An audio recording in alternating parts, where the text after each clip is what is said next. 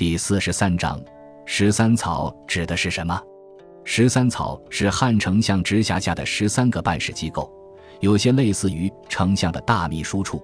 曹大概相当于现在国务院的一个司，具体为一西曹，主管服食属用；二东曹，主管包括军吏在内的二千人掌吏的迁除。二千人是当时最大的官，地方上的太守以及中央的卿都是这个级别。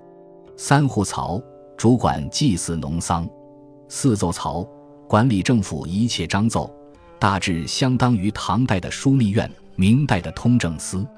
五祠曹主管词讼及负责法律民事部分。六法曹掌邮驿科程，类似于现在的交通部。科程是指交通灯时限级亮线等。七位曹主管足曹转运，是管运输的。相当于清代的漕运总督，八贼曹管缉拿盗贼，九绝曹主管罪法，这两曹所管属于法律之刑事方面。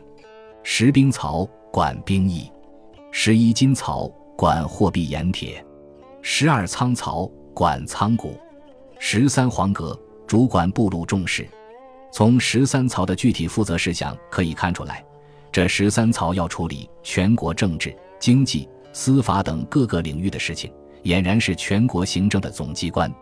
由此可以看出，我国汉代皇权和相权的分工已经相当明确了。